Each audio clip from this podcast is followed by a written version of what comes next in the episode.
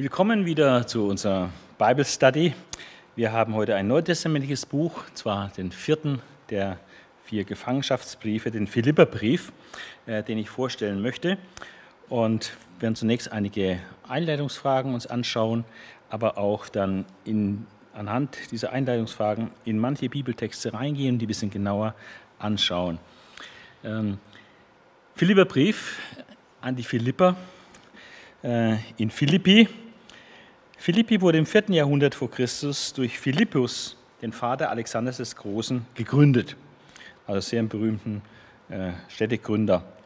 Zwar war Amphipolis die eigentliche Hauptstadt Ostmazedoniens, doch Philippi, und Luther hat das dann in Apostelgeschichte 16, Vers 12 mit Hauptstadt übersetzt, war die bedeutendste Stadt im Ostteil Mazedoniens. Also nicht wirklich die Hauptstadt, aber die bedeutendste Stadt in Ostteil Mazedoniens. Sie lag etwa 15 Kilometer nordwestlich der Hafenstadt Neapolis. Das, etwa, das etwas landeinwärts gelegene Philippi war im Gegensatz zu den Hafenstädten daher nicht unmittelbar an den Weltverkehr angeschlossen. Von daher war das ein bisschen äh, provinzmäßig. Und das hat die missionarische Ausstrahlung auch der Gemeinde ebenso behindert wie das Eindringen gefährdeter Einflüsse. Die sind auch nicht so leicht nach Philippi gekommen. 42 vor Christus besiegten Marcus Antonius und Octavian bei Philippi die Cäsarmörder Brutus und Cassius. Zur Erinnerung an diesen historischen Sieg erhob Augustus die Stadt zur Kolonie. Und neben römischen Veteranen und der griechischen Bevölkerung lebten in Philippi offenbar nur wenige Juden, äh, das sieht man daran, äh, dass dort nicht mal eine Synagoge war, sondern nur eine Gebetsstätte. Äh, das heißt, sie konnten sich keine Synagoge leisten nach Apostel 16, Vers 13. Und hier in dieser Stadt Philippi entstand unter die Verkündigung von Apostel Paulus und Silas, seines Mitarbeiters, die erste christliche Gemeinde in Europa. Das ist interessant, wenn man Europäer ist.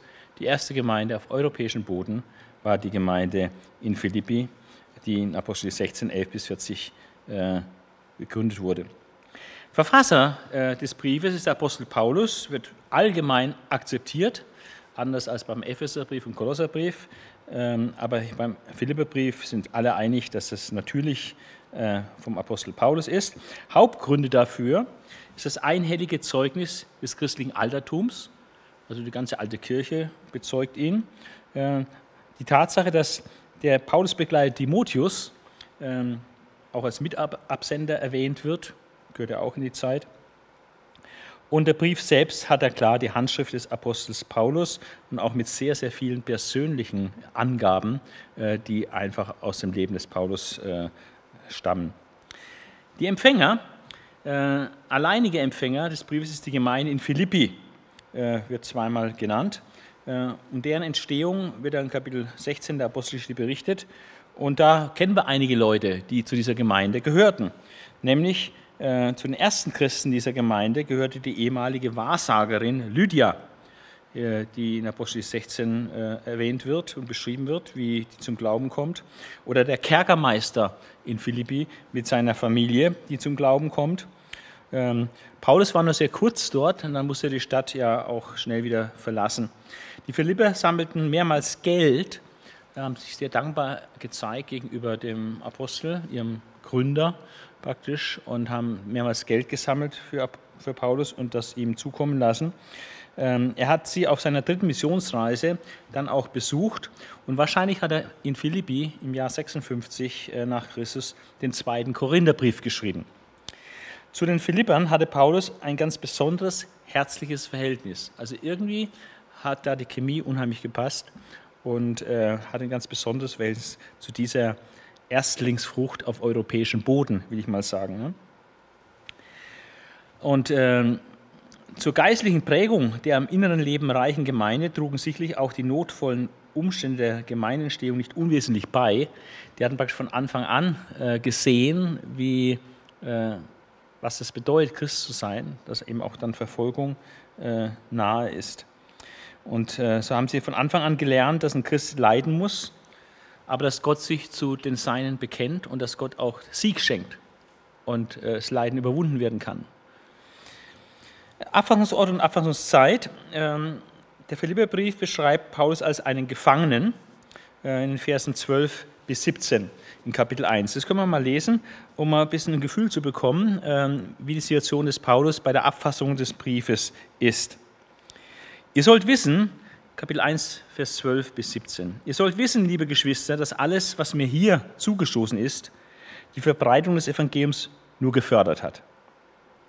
Also alles kann zum Positiven mitwirken. Denn hier weiß jeder, dass ich für Christus in Ketten liege, sogar die Soldaten der Palastwache. Äh, allein dieser Ausdruck Soldaten der Palastwache äh, deutet schon mehr, mehr Richtung Rom. Und die meisten der Brüder hier haben durch meine Gefangenschaft Mut gefasst und wagen es, das Wort Gottes ohne Furcht weiterzusagen. Also Paulus sieht durchaus positive Früchte der Tatsache, dass er im Gefängnis ist. Es gibt zwar einige, die aus Neid und Eifersucht predigen, andere aber verkündigen die Botschaft von Christus mit guten Absichten. Sie tun es aus Liebe zu mir, weil sie wissen, dass ich zur Verteidigung des Evangeliums bestimmt bin. Die anderen verkündigen das Wort von Christus aus selbstsüchtigen Motiven. Sind nicht aufrichtig, weil sie mir die Fesseln noch schmerzhafter machen wollen. Aber was macht das schon?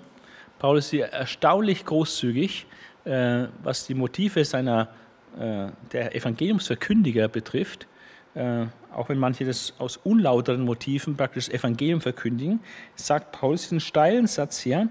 Er sagt, was macht das schon? Es wird doch Christus verkündigt. Hauptsache, Christus wird wahrhaftig verkündigt. Dann mag sogar eine Motivation, die beim einen oder anderen dahinter steckt, ähm, ist praktisch sekundär, ist nicht so wichtig. Ob es nun aus ehrlichem Weg getan wird oder nicht. Hauptsache, es wird getan. Hauptsache, das Evangelium wird verkündigt auch wenn du vielleicht mit der Form oder den Motiven des Verkündigers nicht so ganz einverstanden bist oder die auch nicht immer rein und lauter sind. Hauptsache das Evangelium wird verkündigt.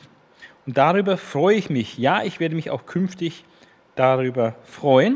Und warum freut er sich? Denn ich weiß, dass das alles zu meiner Rettung führen wird durch euer Gebeten, durch die Hilfe des Geistes, der von Jesus Christus kommt.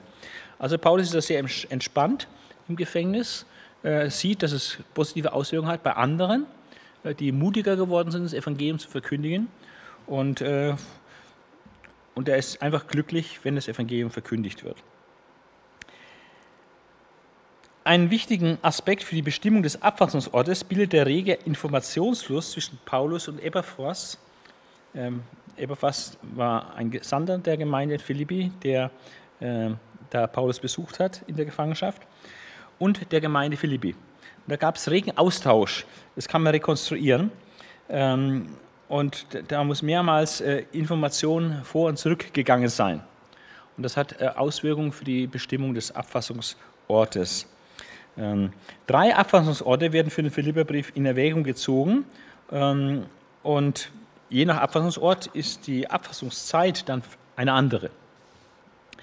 Caesarea gilt heute als sehr unwahrscheinlich als der Gefängnisort des Paulus, wo er den Philipperbrief schrieb.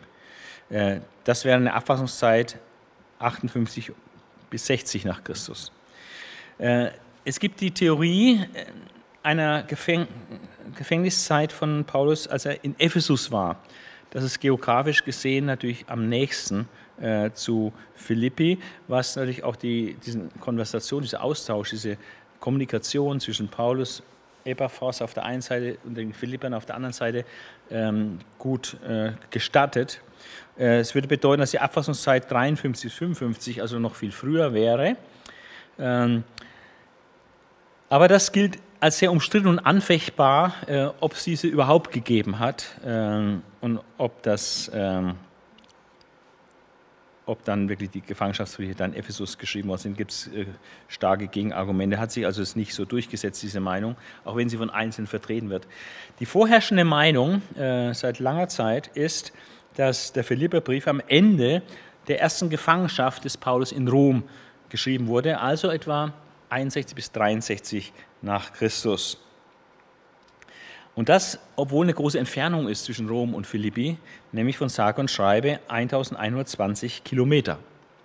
Aber durch äh, Schifffahrt ist es möglich, diese Kommunikation, die wir haben zwischen Paulus in Rom und der Gemeinde Philippi, dass dieses mehrmalige Hin und Her doch auch innerhalb von vier Monaten möglich ist.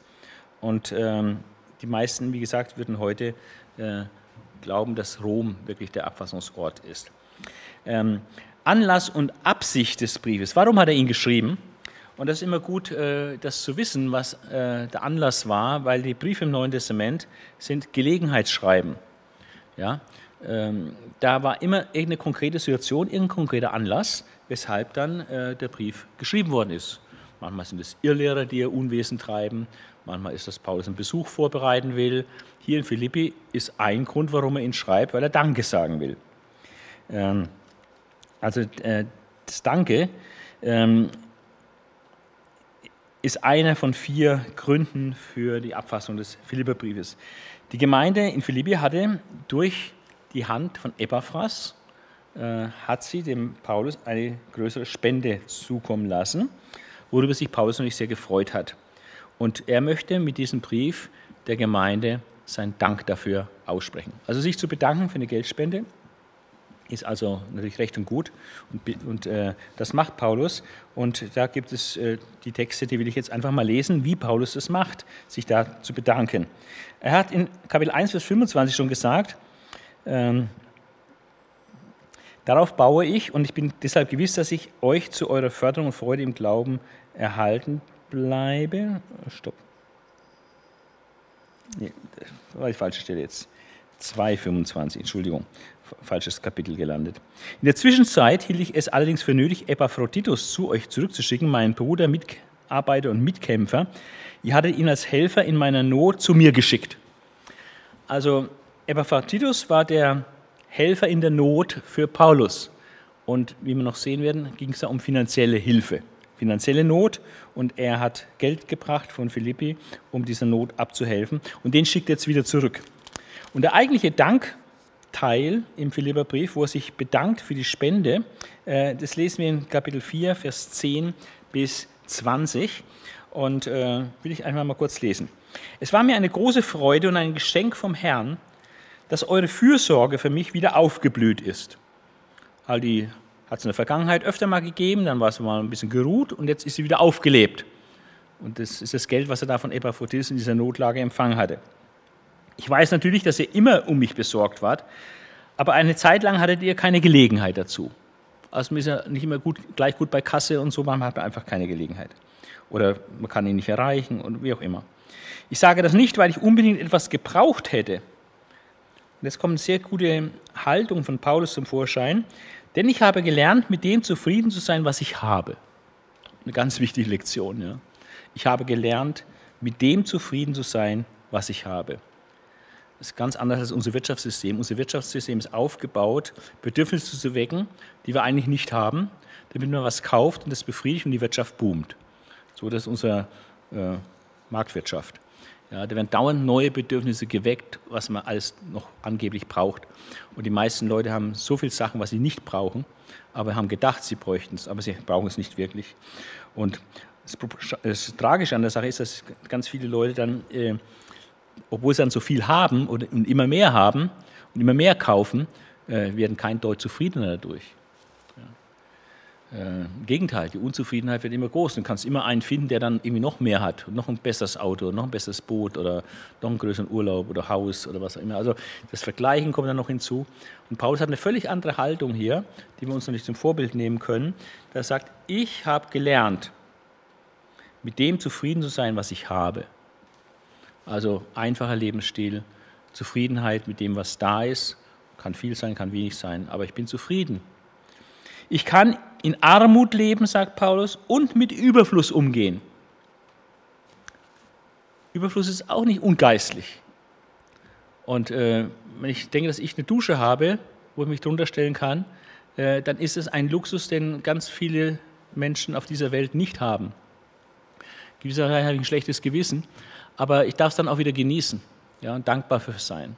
Aber ich kann auch äh, in, Situationen leben, wo all die Bequemlichkeiten, äh, die wir hier so als normal ansehen, wenn die weg sind, äh, da kann ich auch gut zurechtkommen mit. Und das ist ähm, gut, wenn man sich da so einfügt. Ähm, Ich kann in Armut leben und mit Überfluss umgehen. Ich bin in alles eingeweiht. Also Paulus kennt das alles aus eigener Erfahrung. Ich weiß, wie es ist, satt zu sein oder zu hungern. Ehrlich gesagt muss ich sagen, ich weiß nicht, wie es ist, zu hungern. Das habe ich noch nicht erleben müssen in meinen 62 Jahren. Ja, aber viele, viele Menschen äh, haben das schon erlebt oder erleben das heute. Über 800 Millionen Menschen hungern heute, haben heute weniger zu essen, als sie gerne essen würden. Und haben Hungergefühl, gehen mit Hunger ins Bett. Und Paulus kennt das auch. Ich bin in alles eingeweiht. Ich weiß, wie es ist, satt zu sein oder zu hungern. Ich kenne Überfluss und Mangel. Durch den, der mich stark macht, und damit meint er Christus, kann ich in allem bestehen. Also ob er jetzt eine Mangellage hat oder eine Überflusslage. Er kommt mit beiden klar. Aber es war sehr lieb von euch, dass ihr an meinen Schwierigkeiten Anteil genommen habt. Ihr wisst ja, dass ihr Philippa am Beginn meines Dienstes, damals als ich das Evangelium von Mazedonien aus weitertrug, dass ihr die einzige Gemeinde wart, die mich finanziell unterstützt hat. Also Paulus nicht rumgezogen hat, alle möglichen Gemeinden angebettelt. Er hat äh, in der Philipper-Gemeinde eine Gemeinde gehabt, die ihn offenbar regelmäßig und immer wieder finanziell unterstützt hat, damit er seinen missionarischen Dienst machen konnte. Er hat trotzdem noch gearbeitet nebenbei, das wissen wir aus anderen Briefen, dass er sich da ernährt hat und sein Missionsteam mit ernährt hat durch eigene Hände Arbeit. Aber er hat auch Spenden entgegengenommen und vor allem hat er Spenden bekommen von der Gemeinde in Philippi.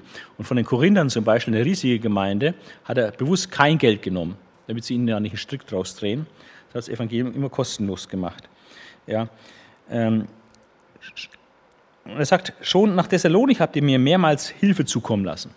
Also als er Thessalonik, nicht allzu weit weg von Philippi, als er dort äh, evangelisiert hat, haben die ihn schon finanziell unterstützt. Nicht, dass ich es auf euer Geld abgesehen hätte. Das ist ganz, ganz wichtig.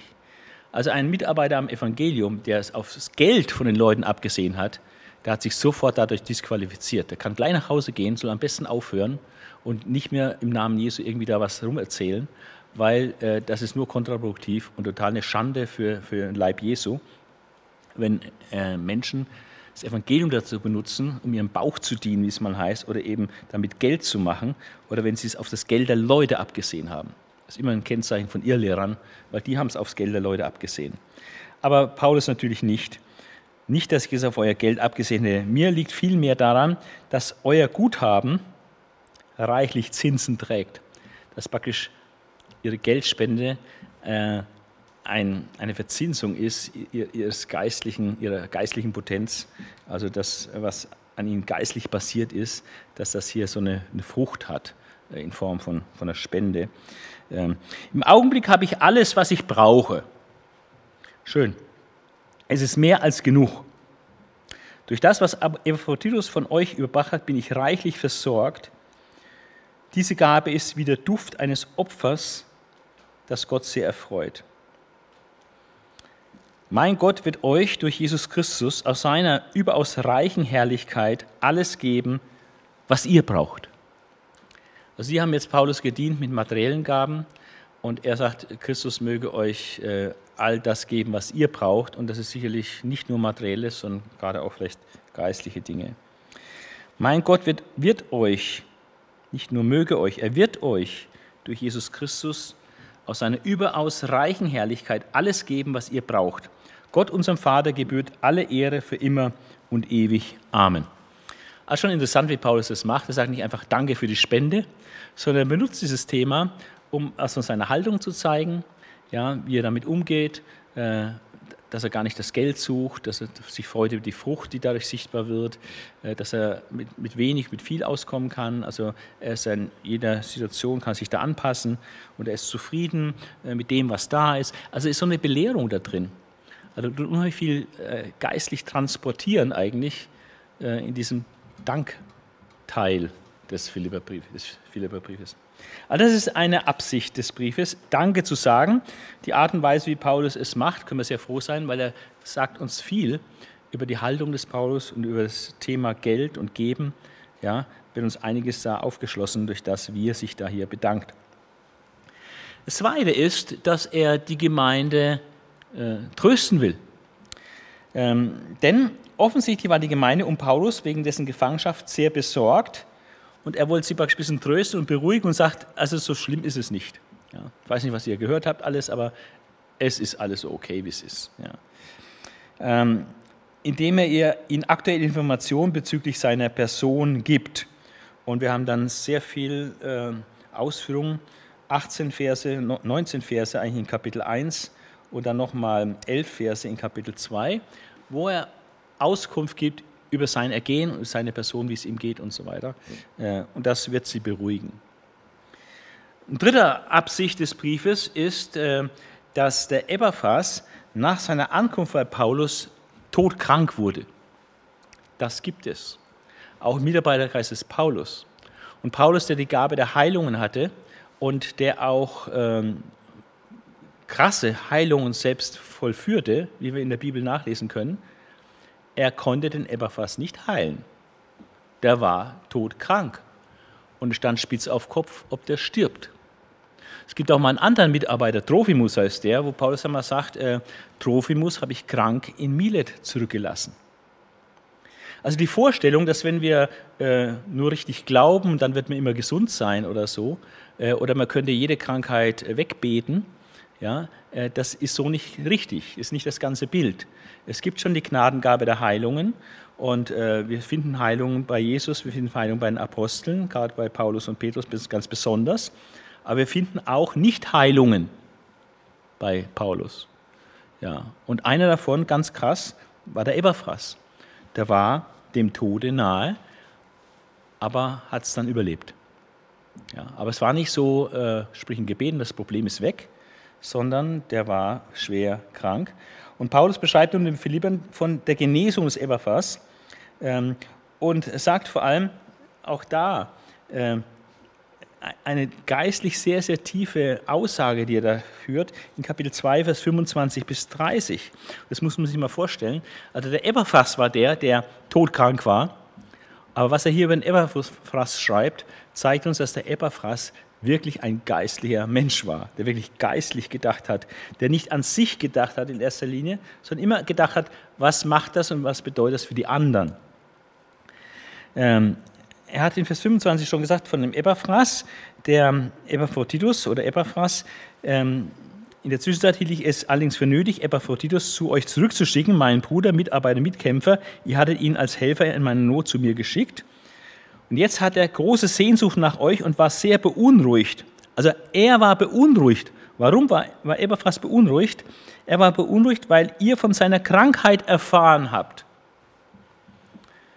er hat nicht gesagt, oh gut, dass sie erfahren haben, dann können die mitbeten. Und er war beunruhigt, dass sie davon erfahren haben. Er gesagt, oh, da machen sie sich Sorgen. Sehr interessant. Er denkt nicht an sich, er denkt an die anderen. Jetzt hat er große Sehnsucht nach euch und war sehr beunruhigt, weil ihr von seiner Krankheit erfahren habt. Und Paulus sagt, er war auch wirklich sehr krank und wäre fast gestorben. Und Paulus konnte es nicht verhindern und wäre fast gestorben. Aber Gott hatte Erbarmen mit ihm und auch mit mir, weil der Eberfass ein wichtiger Mitarbeiter ist. Also Gott hat Erbarmen mit dem Eberfass, dass er weiterleben durfte und Gott hat Erbarmen auch mit Paulus, dass er nicht einen Mitarbeiter verliert durch Krankheit. Aber Gott hatte Erbarmen mit ihm und auch mit mir, damit ich nicht von Kummer überwältigt würde. Das hätte einen schweren Schlag versetzt für Paulus. Er hätte sehr viel Kummer gehabt, wenn er gestorben wäre. Umso schneller schicke ich ihn jetzt zu euch zurück, damit ihr durch seinen Anblick wieder froh werdet. Die haben gehört, dass er schwer krank ist, waren sehr beunruhigt. Wenn sie ihn dann wieder sehen, wie er quicklebendig unter ihnen rumspringt, werden sie wieder froh werden. Wie durch seinen Anblick wieder froh werdet. Und auch ich eine Sorge weniger habe.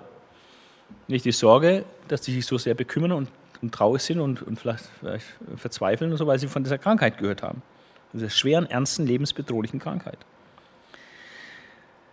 Dann gibt es noch die Anweisung, nehmt ihn also im Namen des Herrn mit Freude in Empfang und haltet solche Männer in Ehren. Solche Leute wie den Eberfass, die solchen Dienst tun, so als extra Gesandte, die da, wenn er nach Rom ist, irgendwie 1120 Kilometer überbrücken, ja, um einen Auftrag zu erledigen, um eine Geldspende abzugeben. Der beschwerliche Reise auf sich nehmen und Gefahr auf sich nehmen. Solche Leute, die so selbstlos dienen, haltet solche Leute in Ehren. Denn, das heißt hier in Vers 30 ist es Hammer, denn er hat sein Leben für Christus aufs Spiel gesetzt und hat sich an eurer Stelle für mich aufgeopfert.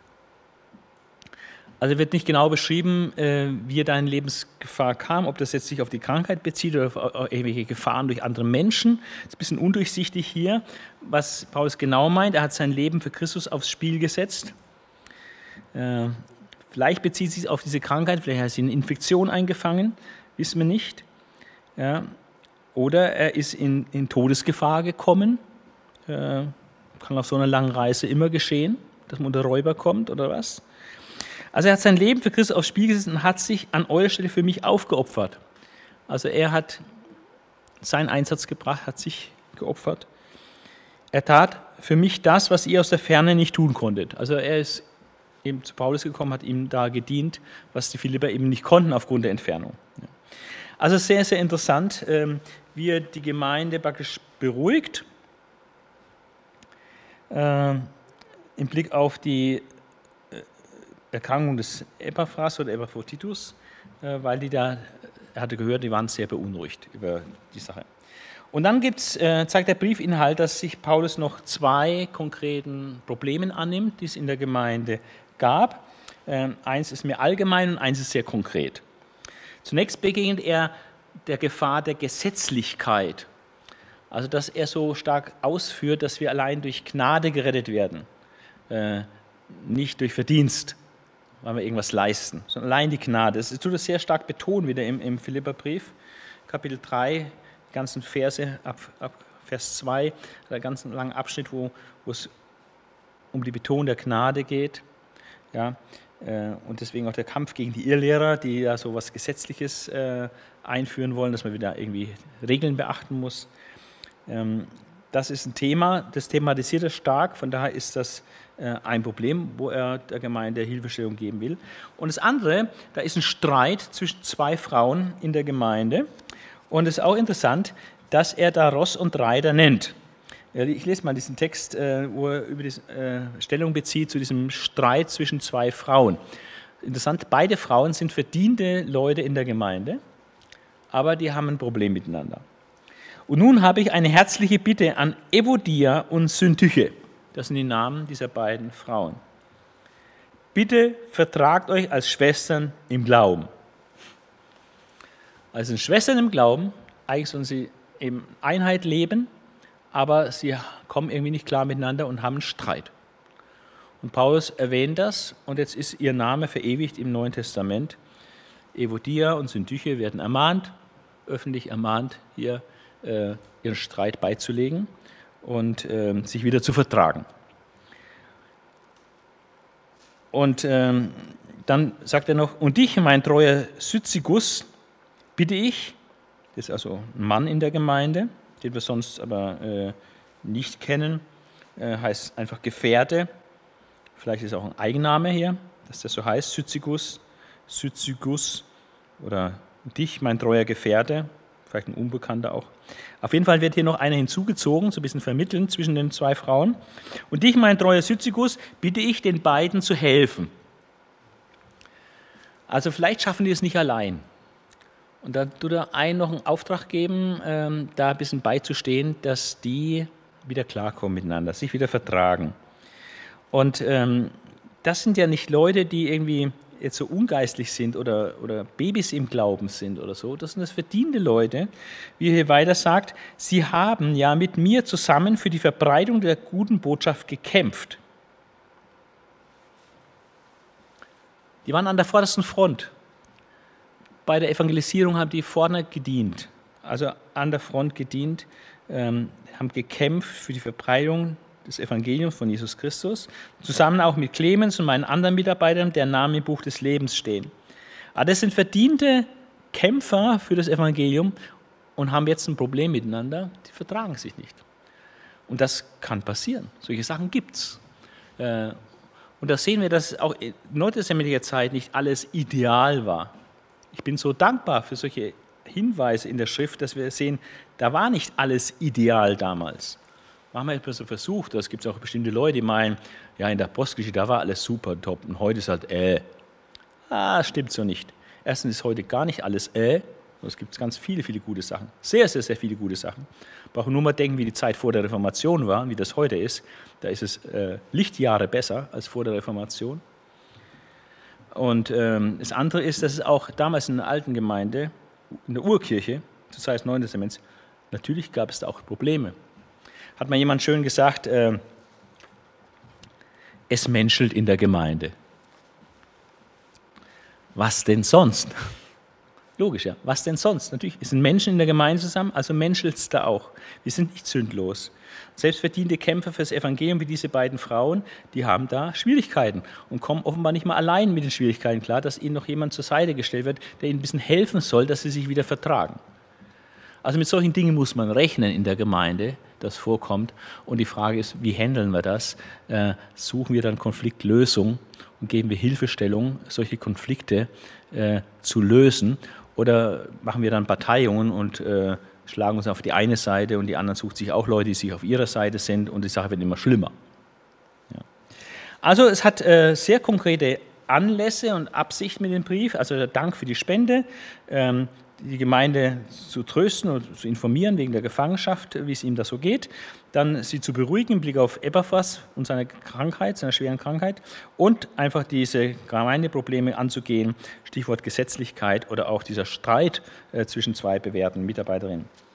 Es gibt dann einen Angriff auf die Einheit des Philipperbriefes seitens äh, historisch-griechischen Theologie und äh, das hat einen gewissen äh, Grund in, den, in der Eigenschaft dieses Briefes. Ähm, denn es ist nicht so klar, äh, die genaue, der genaue Aufriss oder die Logik äh, zu erkennen, äh, wie das eigentlich sonst bei Paulus klarer zum Vorschein tritt, äh, wie dieser Brief aufgebaut ist. Sondern es scheint manches ein bisschen zusammenhanglos zu sein. Wir haben starke Gegensätze und schroffe Themenwechsel. Wir haben auch Stilbrüche, wo von freundlich auf plötzlich ganz scharf umschaltet, äh, Stimmungsumschwünge und es gibt so Nahtstellen, äh, wo man fast denkt, äh, okay, jetzt gibt es einen Change, einen Break hier. Ja.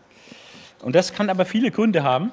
Ähm, und ähm, manche sehen dann diesen Dankbrief, äh, diesen Dankteil, Kapitel 4, Vers 10 bis 20, als ein eigenständiges Dankschreiben, was vielleicht da irgendwie reingekommen ist. Ähm, hinzu kommt, dass der Bischof Polycarp von Smyrna, er spricht in seinem Brief mal, den er an die Philipper dann geschrieben hat, äh, also Bischof Polycarp im ersten, Anfang des zweiten Jahrhunderts nach Christus, ähm, schreibt er einen Brief an die Gemeinde in Philippi und in diesem Brief äh, erwähnt er, schreibt er von den Briefen des Apostels Paulus an die Philipper, also Plural. Und, ähm, und das im Hinterkopf, aha, vielleicht ist der Philipperbrief in unserer Bibel ja gar nicht so als ein Brief äh, geschrieben worden, sondern vielleicht ist das ja ein bisschen zusammengesetzt aus diesen Briefen, die Paulus möglicherweise an diese Philipper geschrieben hat. Also, und das gepaart mit dieser Uneinheitlichkeit des Briefes und diese Stimmungsumschwünge und so. Deswegen gibt es beim Philipperbrief da verschiedene äh, äh, Teilungstheorien. Äh, ich möchte jetzt gar nicht näher so nah darauf eingehen. Äh, es gibt Theorien, die haben eine Zweiteilung. Ähm, ein Brief, Kapitel 1, Vers 1 bis 3, Vers 1 sei ein Brief, der an die Gemeinde gerichtet ist. Und, äh, und auch noch Kapitel 4, der, der, Schluss, die Grüße werden an die Gemeinde gerichtet. Und dann der Zwischenteil, Kapitel 3, Vers 2 bis 4, Vers 20, wäre an nur die Diakone und Ältesten der Gemeinde gerichtet, also zwei verschiedene Zielgruppen. Oder andere äh, sehen äh, dann einen ursprünglichen Bestand des Philipperbriefes und dann ein Zwischenstück, das sie als sogenannten Kampfbrief identifizieren, wo gegen, Paulus gegen Irrlehrer vorgeht und das wäre aus einem anderen Schreiben und so wäre der aus zwei verschiedenen Arten von Schriftstücken zusammengesetzt. Also Zweiteilung, solche Sachen gibt es. Es gibt auch äh, Theorien mit Dreiteilung. Die Leute, die drei Briefe hier vereinigt sehen, äh, haben dann ein Ermutigungsschreiben, äh, Kapitel 1, Vers 1 bis 3, Vers 1, positive Ermutigung der Gemeinde. Dann sehen Sie einen Kampfbrief, wo Paulus gegen die Irrlehrer schießt, Kapitel 3, Vers 2 bis 4, Vers 9. Und dann einen Dankbrief. Ja, äh, wenn man dann genauer da reinschaut, dann gibt es dann natürlich Leute, die dann noch kleine Varianten zu dieser Abgrenzung haben und so. Also das ist so, das genügt jetzt, also zwei, zwei Aufteilung auf zwei Briefe, Aufteilung auf drei Briefe, es. Ähm, aber die Idee mit diesen mehreren Briefen, dass die hier im Philipperbrief zusammengebastelt worden seien, ist nicht gut, wenn man da näher hinschaut. Also das hat äh, gar nicht so äh, gute Gründe und das will ich, das will ich kurz erwähnen. Äh, sechs, sechs Gründe, warum das äh, abzulehnen ist. Also einmal für die Einheitlichkeit des Briefes sprechen nicht nur die Manuskripte und das Schweigen der alten Kirche bezüglich einer Zusammensetzung des Philipperbriefes aus mehreren Briefen. Hören wir absolut nichts in der alten Kirche, dass das beim Philipperbrief der Fall wäre. Manuskripte haben den Brief nur so, wie er da überliefert ist. Und auch aus inneren Gründen, ähm, die äh, dafür sprechen, dass das ein, ein Brief ist. Dann verschiedene Themen in einem Brief bedeuten ja nicht unweigerlich dann, dass es verschiedene Briefe sein müssen.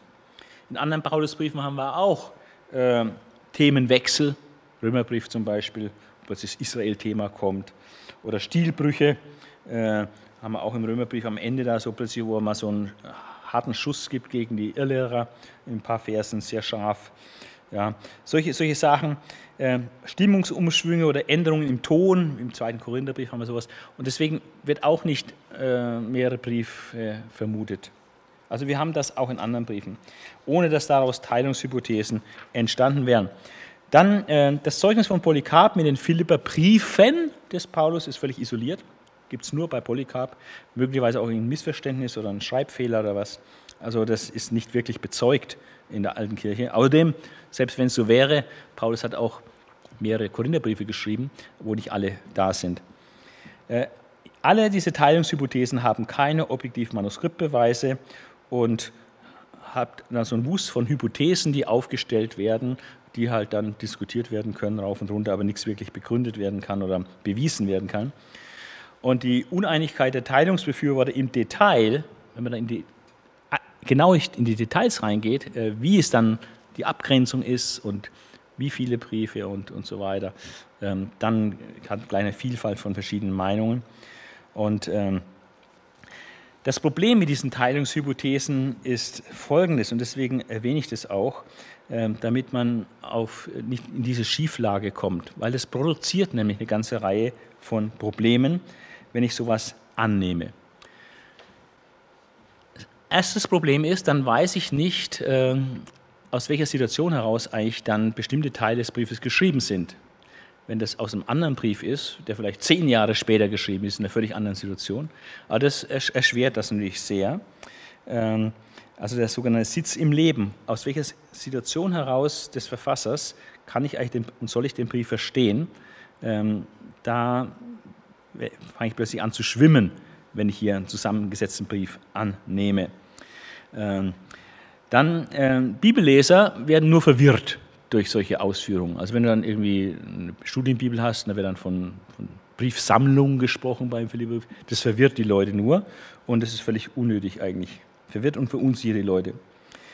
Ähm, dann die, die Abhängigkeit vom objektiv vorliegenden Bibeltext, so wie es da ist, ist es ja ein einheitlicher Brief mit Briefeingang, Hauptteil und Schluss. Und so verstehe ich das und lese ich das auch. Und jetzt kommen die mit ihren Teilungshypothesen und dann ähm, bin ich nicht mehr abhängig von dem Text, wie es so dasteht, sondern wir fangen an, abhängig zu werden von irgendeinem Theologen XY, der diese Teilungshypothese vertritt. Oder ich mache mich abhängig von einem anderen Theologen, der eine andere Teilungshypothese vertritt. Ja? Also ich wäre nicht, wär nicht so der, im Verständnis des Briefes nicht so gebunden an dem, was einfach so dasteht, was ich selber erkennen kann, von dem, was im, im Text steht, sondern wäre eigentlich irgendwie eine Abhängigkeit von Menschen geführt, von dem Theologen oder jenem Theologen, von dieser Meinung oder jener Meinung. Und, äh, und dieses äh, reformatorische Prinzip, allein die Schrift, wird dadurch ein Stück aufgeweicht, weil dann muss man sagen, ja, allein die Schrift, aber auch so, wie der Theologe oder die theologische Richtung es hier auslegt und sieht, versteht. Ja, das ist einfach ganz ungesund. Das ist so eine schiefe Ebene, die zu nichts Gutem führt. Okay, abschließend noch einige inhaltliche Besonderheiten äh, des äh, Philipperbriefes. Da werde ich auch das eine oder andere bisschen äh, lesen, um das vorzustellen. Obwohl der Brief nur vier Kapitel umfasst, enthält er ganz großen Reichtum an inhaltlichen Besonderheiten. Ähm, es ist wirklich stark, wie viel besonders eigentlich an dem Philipperbrief ist. Das Erste, was besonders ist, äh, krass anders als im Römerbrief zum Beispiel, er ist extrem herzlich und sehr persönlich. Äh, er trägt Rechnung praktisch dem freundschaftlichen Verhältnis, das Paulus mit der äh, Gemeinde in Philippi hat. Und er besitzt, er benutzt 50 mal mehr die Ich-Form. Es kommt 50 mal mehr Ich vor in, in ihrem einen Verb ähm, als in anderen Briefen.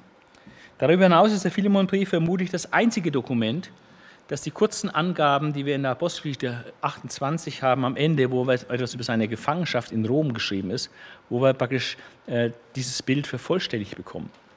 Also über die caesarische Gefangenschaft lesen wir ganz viel in der Apostelgeschichte. Aber wenn er in Rom gefangen ist, dann haben wir nur zwei Verse, äh, also ganz wenig Informationen der, am Ende der Apostelgeschichte über die römische Gefangenschaft. Und äh, wenn der Philipperbrief aus der römischen Gefangenschaft geschrieben ist, dann können wir da viel mehr weitere Informationen bekommen, äh, wie die so war in Rom, die Gefangenschaft. Aber das ist auch so eine Besonderheit, hat mit diesem Persönlichen zu tun, weil er sein persönliches Ergehen als Gefangener eben auch hier niederschreibt. Eine zweite Besonderheit, also neben diesem herzlich und sehr persönlich, eine zweite Besonderheit, dass im Briefeingang zum ersten und einzigen Mal Aufseher und Diakone erwähnt werden, an die der Brief auch geht. Kapitel 1, Vers 1. Es schreiben Paulus und Timotheus, Sklaven von Jesus Christus, an alle Gläubigen in Philippi, an alle, die durch Jesus Christus geheiligt sind, samt ihren Ältesten und Diakonen.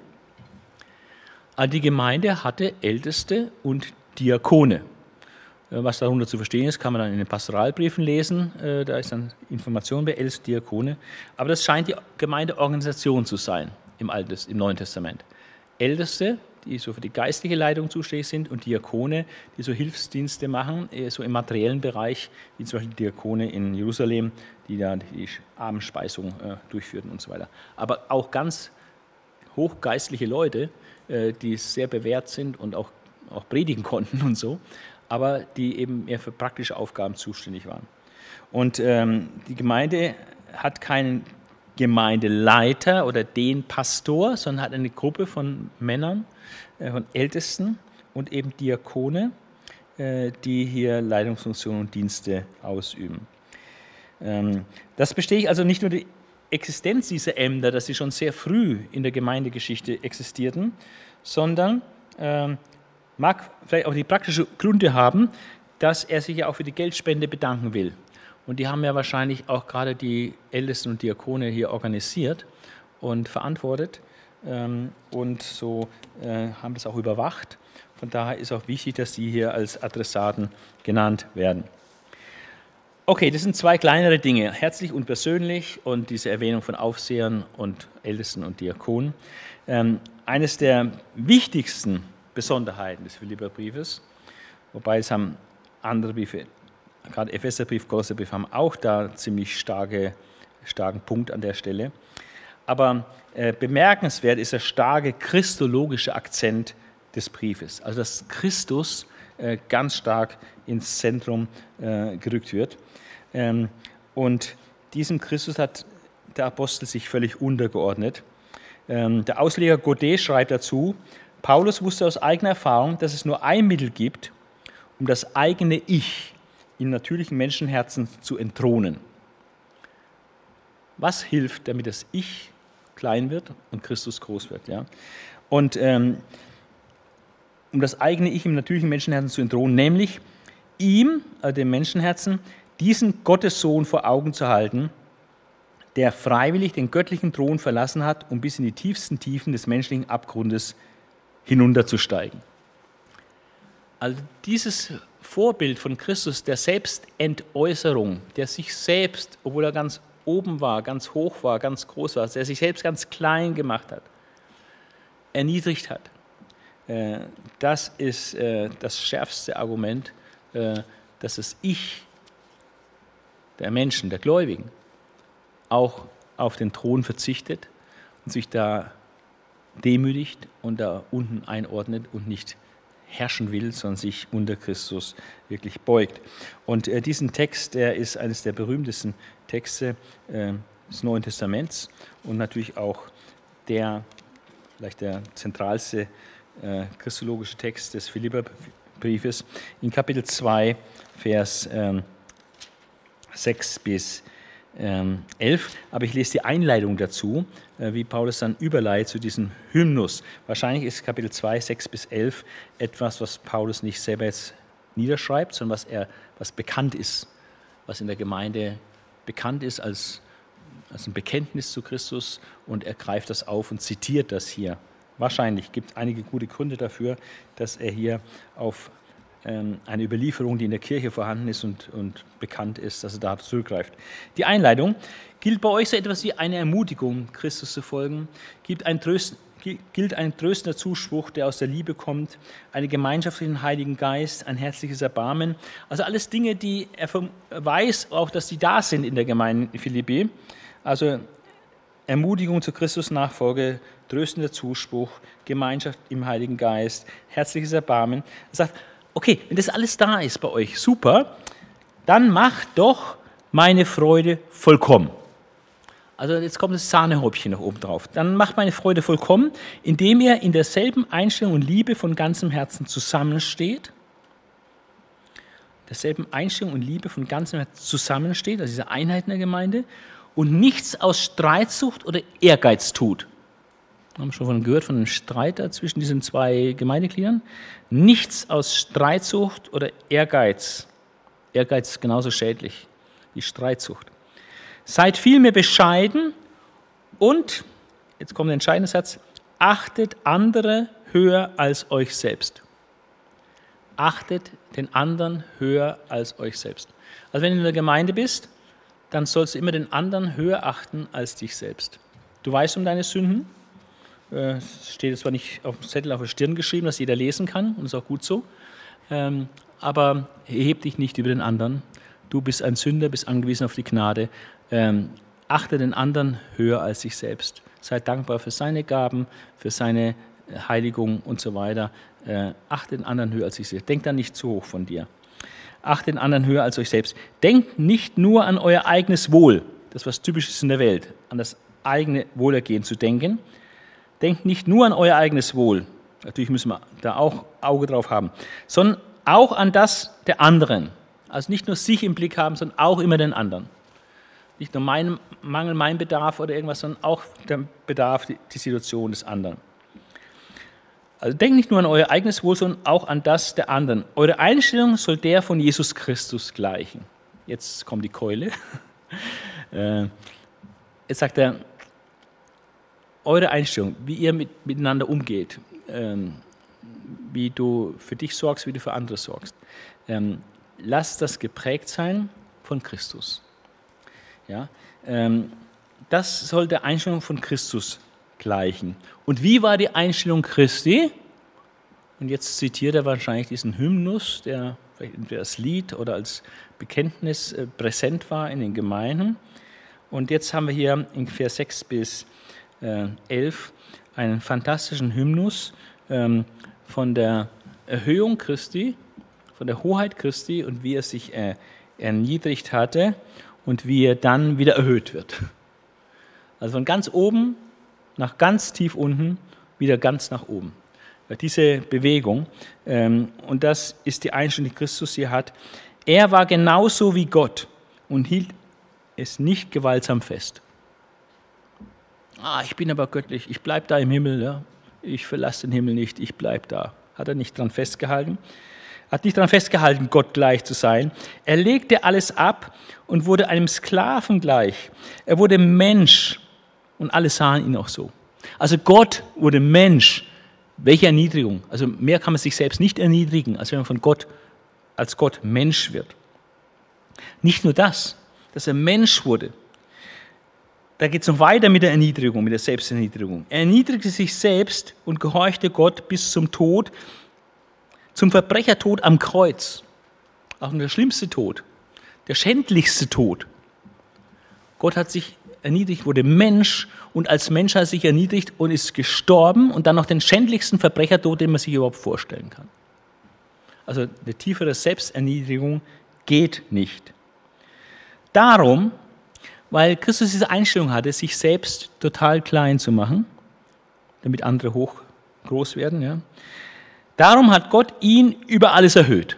Das ist praktisch die Belohnung für seine Selbsterniedrigung. Darum hat Gott ihn über alles erhöht und ihm den Namen geschenkt, der über allen Namen steht.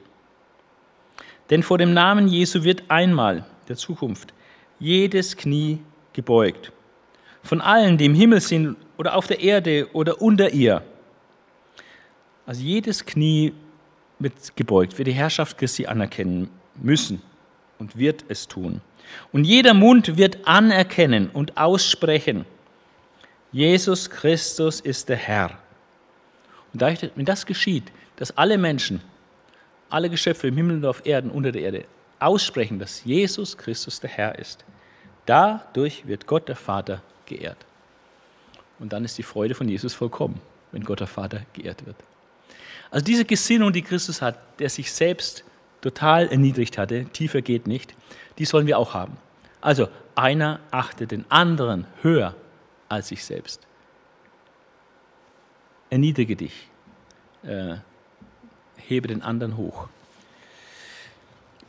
Das ist der christologische Akzent äh, und äh, das, das menschliche Ich wird dadurch am stärksten entwaffnet und entmachtet, indem es sich Jesus, Jesus, den Sohn Gottes, vor Augen hält, der freiwillig den göttlichen Thron verlassen hat, um bis in die tiefsten Tiefen des menschlichen Abgrundes hinunterzusteigen, ja, Verbrechertod am Kreuz.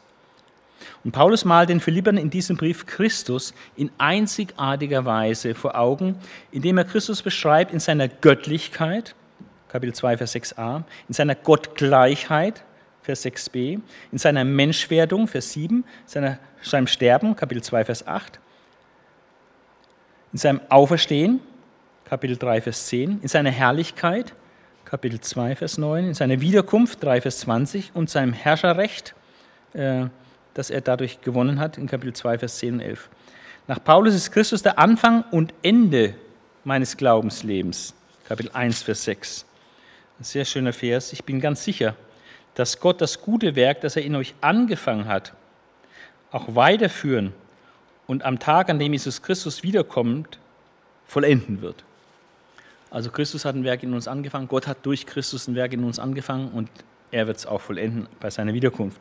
Also er ist Anfang und Ende ähm, meines Glaubenslebens, er ist meine Gerechtigkeit, Kapitel 3, Vers 9, er ist mein Leben, 1 Vers 21, er ist meine höchste Erkenntnis, Kapitel 3, Vers 8, er ist meine Kraft, 4 Vers 13, er ist mein Ziel, 3 Vers 14, er ist meine Freude, 4 Vers 4. Er ist meine Hoffnung, mein Reichtum, 4 Vers 19, mein Gewinn. Christus ist mein Leben, äh, dass ich Christus gewinne. Er ist mein Gewinn und mein Friede. Kurz, Christus ist alles. Ja. Also dieser christologische Akzent des Briefes, äh, darauf äh, empfehle ich zu achten, wenn man den Brief durchliest, vielleicht eine Farbe zu nehmen und alle Texte zu unterstreichen, wo irgendwas über Christus ausgesagt wird. Und da wird man also ein Bild bekommen, wie groß Christus gemacht wird in diesem umfangmäßig so kleinen Philipperbrief.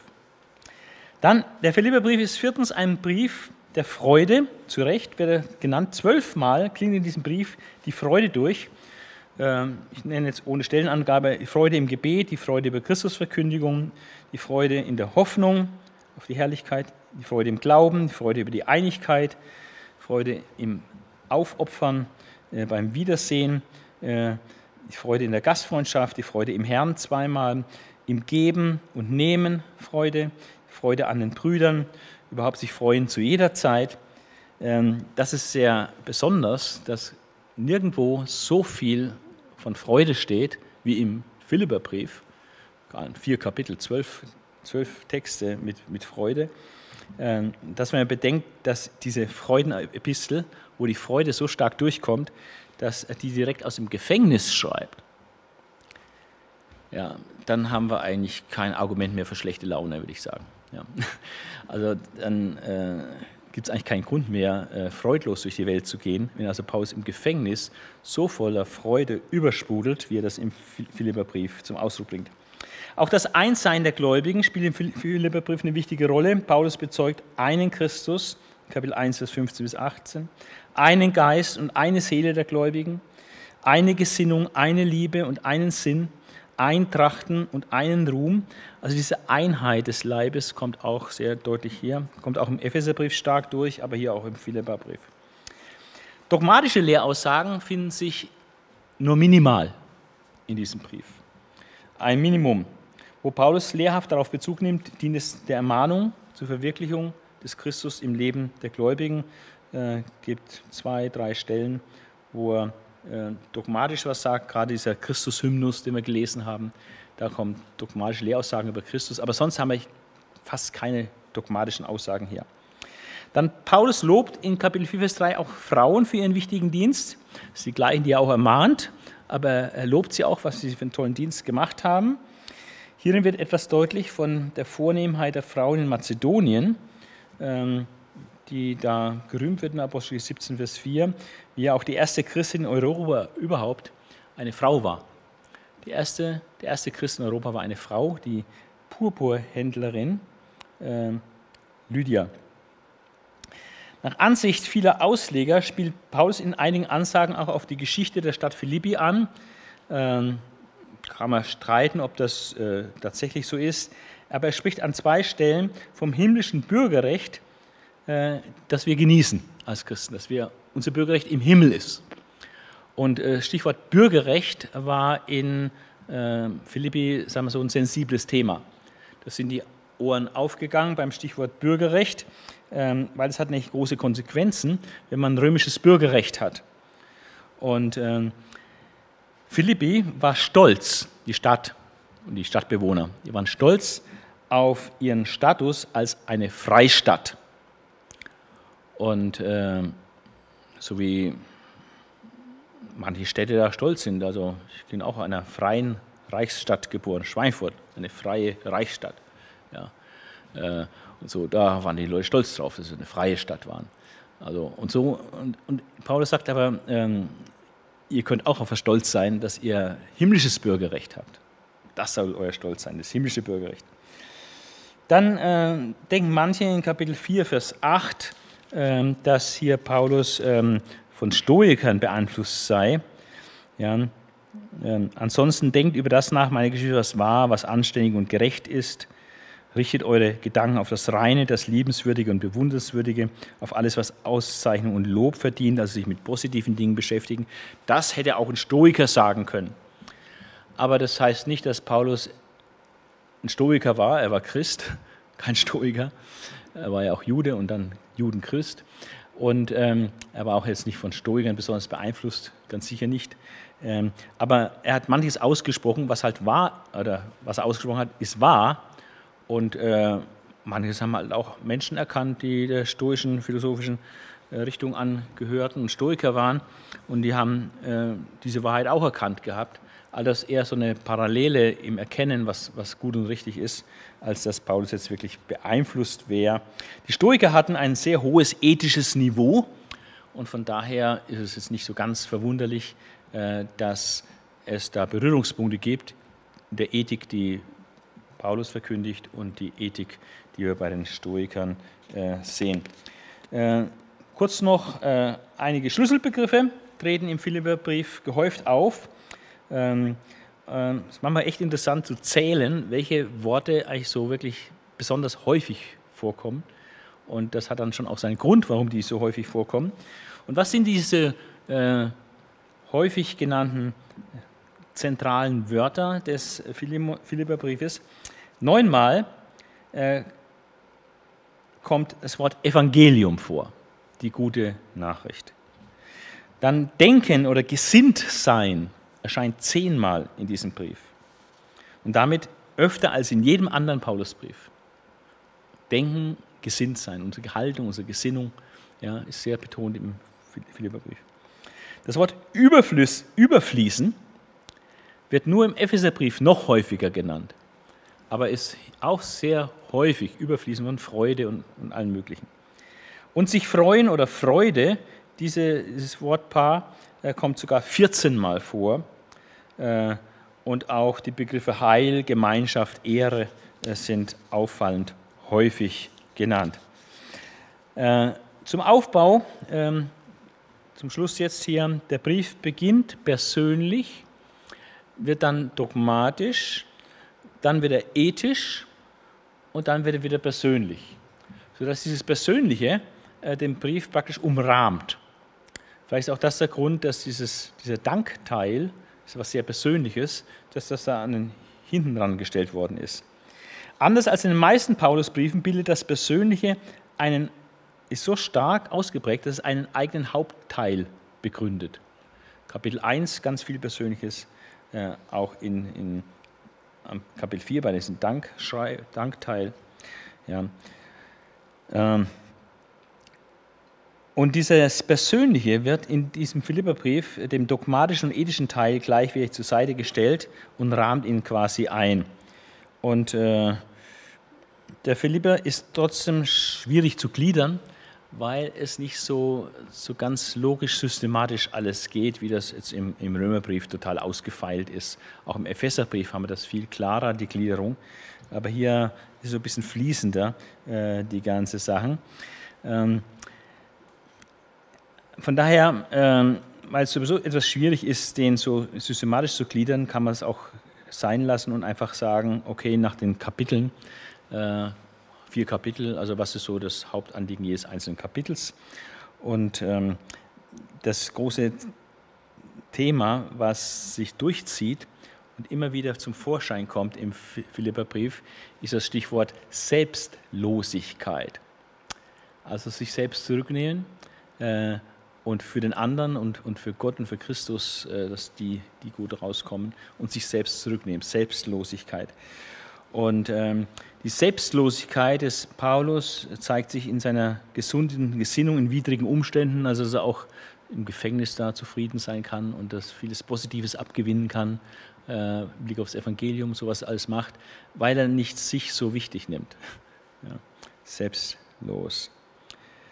Ähm, dann die Selbstlosigkeit ist eigentlich so das entscheidende, ähm, der entscheidende Punkt bei dieser ähm, Gesinnung Christi. Wie war Christus gesinnt, dass er sich so erniedrigt hat? Da, da war die Selbstlosigkeit dahinter. Und ähm, die Selbstlosigkeit des Paulus zeigt sich dann auch, ähm, dass er im Blick auf falsche Heilslehre da eine gesunde Gesinnung hat. Ähm, und ähm, die Irrlehrer da, die sind da nicht selbstlos. Die wollen da auch selber was abschöpfen bei denen, denen sie da lehren und da einiges rausholen, vor allem Geld ja, und Ehre.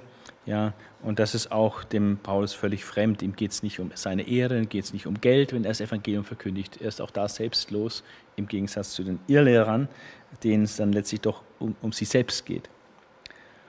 Und dann Selbstlosigkeit ist auch eine gesunde Gesinnung im Alltagsleben. Ja, das hat man auch gesehen, dass er da mit allem zurechtkommt, immer zufrieden ist, ob arm oder reich, ob gerade viel da ist oder wenig da ist. Das, wenn man da eine selbstlose Gesinnung hat, dann passt das. Oder auch die Streithähne da, die zwei Frauen, die sollen auch Selbstlosigkeit sich zurücknehmen. Ja, dann äh, hilft das äh, zur Lösung des Streits. Ja, okay, wir haben etliche Stellen gelesen, ist nicht, nicht alles da, aber einige Highlights uns angeschaut und äh, einen gewissen Eindruck und Überblick über den Philipperbrief äh, bekommen. Und äh, ich rate praktisch, wenn ihr den jetzt erst jetzt danach lest, also alle Stellen zu unterstreichen, wo was von Christus drin steht. Und es gibt auch diese Sache in Christus oder in ihm. Äh, das wäre noch so eine Zugabe, dass man da vielleicht einen Kreis drum macht, um dieses In. Damit an diese in Christus Stellen gibt es 164 im Neuen Testament. Und gerade in den Gefangenschaftsbriefen gibt es verhältnismäßig viele. Ja, auch im Philipperbrief gibt es einige. Und die sind ganz besonders wertvoll, weil sie Heilsindikative aufzeigen, was wir in Christus sind und haben und durch die Verbindung mit ihm äh, wir geschenkt bekommen haben. Und das ist gut, dann scharfen Blick drauf zu haben. Äh, das ist eigentlich die Ausgangslage, erst zu erkennen, wer bin ich in Christus, was habe ich in Christus. Und dann ergeben sich daraus gewisse Konsequenzen für mein Handeln. Ja? Aber das Entscheidende ist, was er getan hat, was ich in ihm bin und habe. Deswegen sind die in Christus Stellen immer ein heißer Tipp, äh, sich die besonders intensiv anzuschauen.